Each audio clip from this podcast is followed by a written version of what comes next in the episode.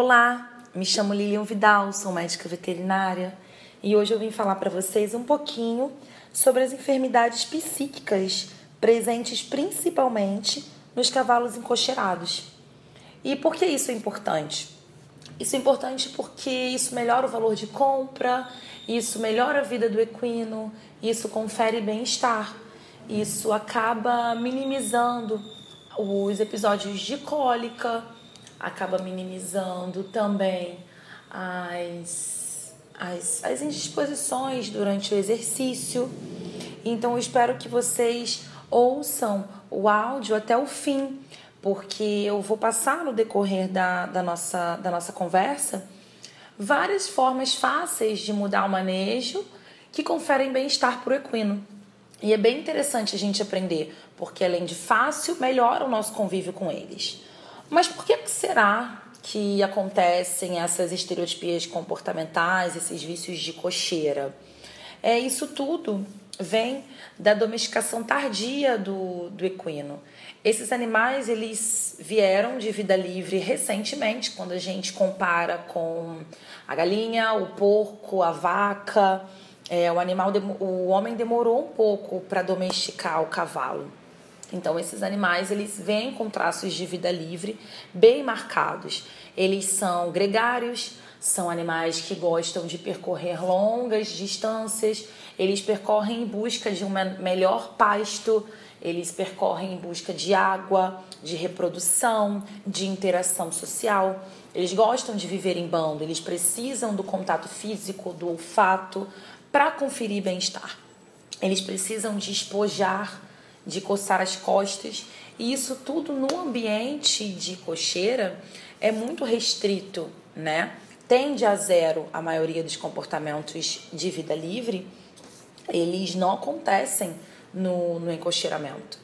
Então, assim, essa mudança que a gente fez gerou todas as enfermidades psíquicas que os animais apresentam hoje, esse, que os equinos apresentam hoje, né?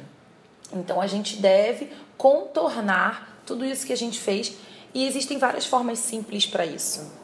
A gente pode começar com uma forma bem básica.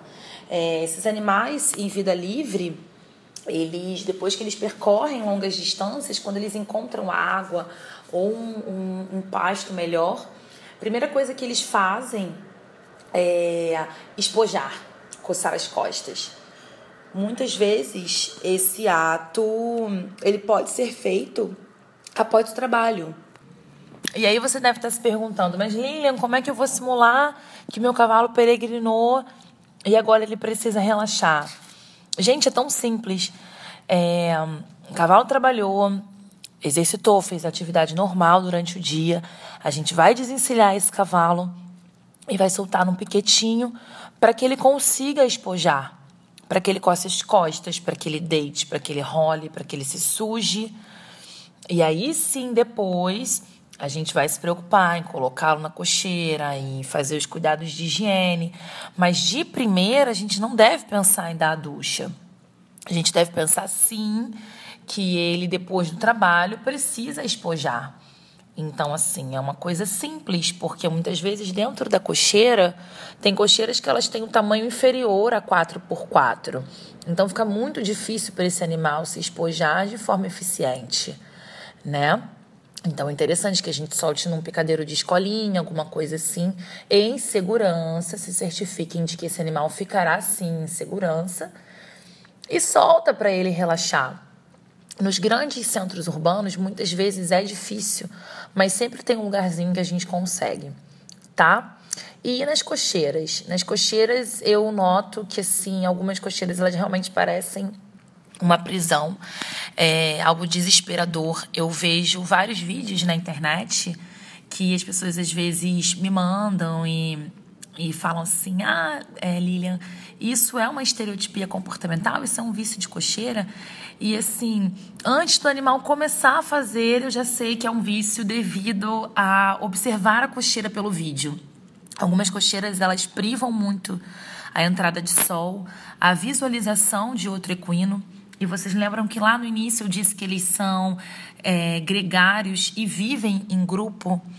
Então, assim, eles precisam sim da visualização de um outro equino. justamente para relaxar. Então, quando a gente coloca uma cocheira muito fechada, sem luminosidade, sem ventilação, sem contato visual, esse animal ele se sente sozinho. E em vida livre, para um equino ser visto sozinho, provavelmente ele está doente. O equino ele não se afasta do bando sem um motivo aparente, né? Ele ele sempre tem algum motivo para não estar lá, para estar sozinho, mas isso é um papo para um outro para um outro momento. Então vamos voltar lá na cocheira. A cocheira ela precisa sim ser ser bem ventilada ela precisa ter contato com a cocheira do lado. Ah, mas o meu, meu cavalo é um pouco agitado e tal. Mas a gente tem que fazer uma janela de comunicação de forma segura, para que ele consiga cheirar o animal do lado, é, para que ele consiga sentir o pelo do animal do lado, para que ele consiga vê-lo obviamente de forma segura. Esse animal ele não pode prender o pé dentro dessa janela de comunicação né? Mas é importante que ele veja o outro, tá bom?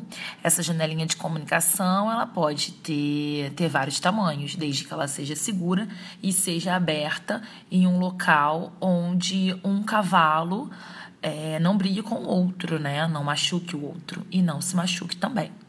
É importante também que essa cocheira, além de, ventilar, de ventilada e com comunicação é, visual e olfativa entre uma e outra, é importante que ela tenha também um, um tamanho considerável para que esse animal consiga deitar, para que ele consiga dormir, é, para que ele consiga espojar mesmo que isso não seja de forma tão eficiente quanto ele faria em vida livre, mas ele precisa de, no mínimo, ter um espaço para deitar, de forma que ele não precise estar com os pés para fora da cocheira, com a cabeça para fora da cocheira. Isso eu já vi, gente. Não são coisas que eu tiro da minha cabeça. Tem cocheiras que têm um tamanho muito pequeno e realmente são incompatíveis com o bem-estar. Então a gente precisa que elas tenham aí de 5 por 5, é um tamanho bem bacana. E em relação à alimentação, a, o cavalo em vida livre, ele come durante todo o dia pequenas porções. Então, ele está sempre é, mordiscando, pastejando. E em vida, em vida de cativeiro, muitas vezes na cocheira, é, não é ofertado a quantidade correta. Então, esses animais, por ócio, acabam procurando alguma forma de aliviar o ócio, aliviar o distanciamento dos comportamentos naturais. E uma das formas de, de ter endógenos, endógenos opiáceos, de, de gerar endógenos opiáceos e garantir grande satisfação, é executando as estereotipias comportamentais. Então, esses animais eles acabam é, por engolir ar.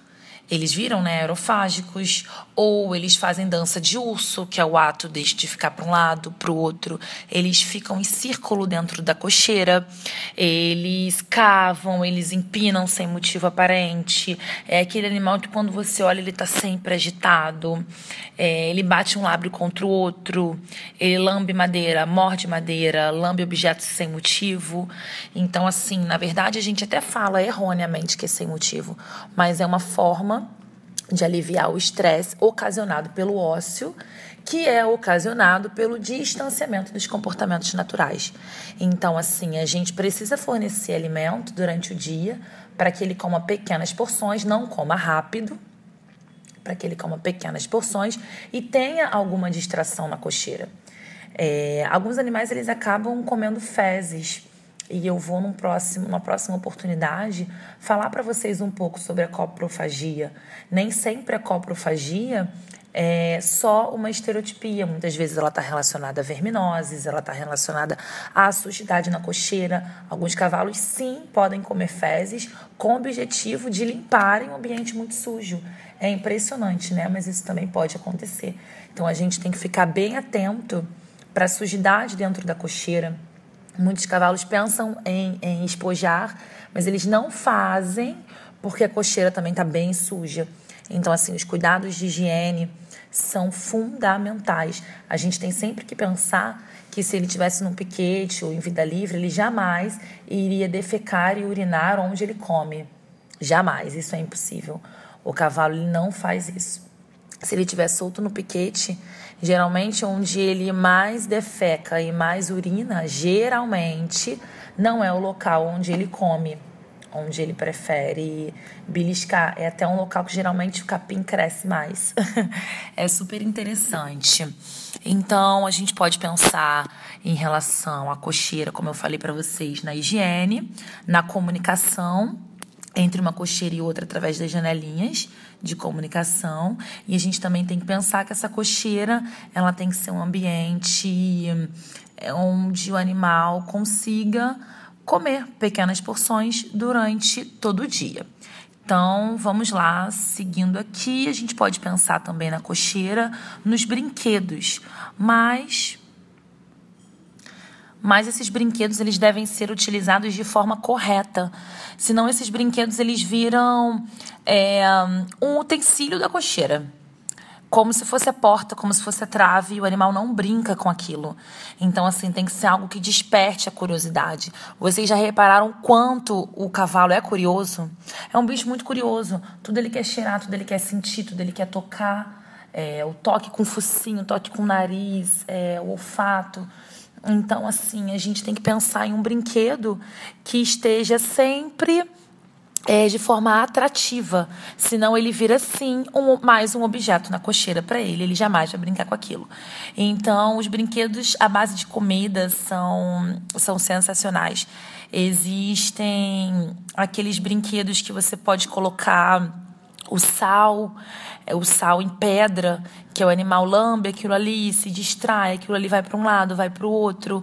As bolas de feno, que o animal consegue puxar pequenas quantidades e fica ali duas horas buscando uma forma de, de retirar o alimento de dentro da, da bola de feno.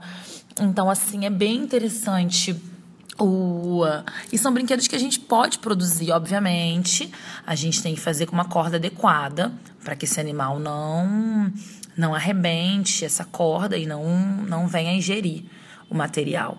Mas assim, as cestinhas de feno também são interessantes, elas devem ser colocadas numa altura em que o animal também não estire demais o pescoço, mas que quando ela ela fique vazia, ele também não enrole a mão na, na cestinha de feno. Mas é super interessante, é um enriquecimento ambiental isso. E isso confere sim um relaxamento, porque isso aproxima do hábito natural. Porque lembra que eu disse que ele come várias vezes durante o dia? Então aquela cestinha de feno ali dificultando a passagem do feno é interessantíssima para que ele coma pequenas porções aos poucos e que ele se distraia para fazer isso. Tá bom? É, muitas vezes eu vejo é, animais com coleira para para que eles não executem a aerofagia, animais com biqueira, para que não comam fezes. Mas é importante que a gente, antes de qualquer coisa, pense nas alterações de manejo. Pense que muitas vezes esse animal trabalha bem cedo e depois ele fica quase 24 horas preso dentro da cocheira. É bacana a gente soltar um pouquinho esse, esse animal, colocar para caminhar é, para que ele saia mais de uma vez da cocheira, mais de duas vezes da cocheira, mesmo que ele só trabalhe uma. Mas é importante, antes de pensar em um método privador, a gente tem que pensar em um método de correção, não de privação. Por que, que eu estou falando isso para vocês? É muito comum a gente colocar uma coleira em um animal aerofágico e ele desenvolver um vício depois.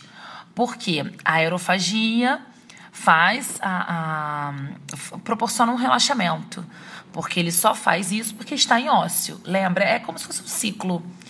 É, um ciclo de, de coisas ruins. É, primeiro vem o distanciamento dos comportamentos naturais, em seguida o ócio, em seguida a estereotipia. Então fica aquele círculo ali, né?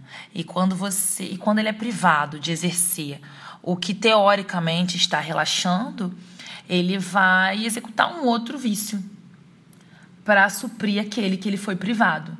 Por isso é importante o tratamento da estereotipia, a diminuição da estereotipia, não o, o corte brusco da execução do vício. Tá bom? Por isso que muitas vezes você vê, vocês veem um animal de coleira, de biqueira, esse mesmo animal tá com choque na cocheira. Gente, é uma coisa absurda, entendeu? O único local que você tem para relaxar, o único local que ele tem para relaxar, perdão, é o, o local onde ele está completamente privado de tudo. E a biqueira priva o animal do que ele mais gosta, que é de colocar o pescoço no chão para pastejar. Então, assim, realmente são métodos que não condizem com o bem-estar equino. Então a gente precisa ir na causa, não no problema. Porque aí você tendencia ao surgimento de uma nova estereotipia. Esses dias mesmo eu recebi um e-mail é, para ajudar uma, uma colega veterinária de, sobre um cavalo que está tá numa cocheira muito ruim, uma cocheira muito precária de higiene, de iluminação, de comunicação, de tudo, de entretenimento, é horrível. É, e aí ela me pediu ajuda porque ele começou a engoliar e colocaram coleira. Posteriormente ele começou a comer fezes, colocaram biqueira. Agora ele está fazendo dança de urso. E assim ele vai buscar alternativas enquanto ele for privado de exercer o que teoricamente está tá contribuindo para o relaxamento dele, já que ele está em ócio. É, então, assim, a gente tem que sempre pensar em algo para melhorar e não pra, para privar esse animal. E o que, que, pode ser feito, né? Você deve estar se perguntando. Além de todas essas coisas que a gente falou sobre as mudanças de manejo, é, a saída mais vezes da cocheira, mesmo que não seja para trabalhar, mas que ele veja outro animal, que ele exercite, que ele ande, que ele que ele sinta cheiro de outros equinos. O que mais pode ser feito? Além disso, existem várias terapias que hoje em dia já têm comprovação científica de controle de aerofagia através de acupuntura. Através, obviamente que as mudanças de manejo elas têm que ser feitas, tá? É um trabalho em conjunto. Mas a acupuntura é bem indicada para relaxamento, para hum, distúrbios comportamentais, ah, os florais de bar, eles são super utilizados hoje em dia, apesar de pouca aceitação. Geralmente, quem começa a fazer gosta bastante do resultado. Se a gente parar para pensar, é até muito mais fácil com o bicho do que com a gente, porque a gente tem aquela questão psicológica do será que isso funciona? E os animais não têm essa questão. Para eles, eles estão ali tomando e é, não sabem o que é. Muitas vezes tem até o gostinho doce, então eles gostam. Os cavalos que, que eu trabalho, que faço terapia, a maioria deles curte bastante, mas o gosto, né? Eles curtem muito o gosto. Mas isso é um papo mais para frente, a gente pode falar disso também. Mas o foco hoje, sem dúvida, do, do nosso tema são pequenas mudanças que a gente pode fazer para melhorar o bem-estar desses cavalos. Eu espero que vocês tenham gostado. Falar algo para Informativa Equestre, para mim, é sensacional. O público é ótimo, é bem interessado. Eu vejo pelas curtidas que vocês fazem nos meus posts sobre comportamento equino e eu fico lisonjeada. Muito obrigada pela atenção. Um abraço para todos. Até mais.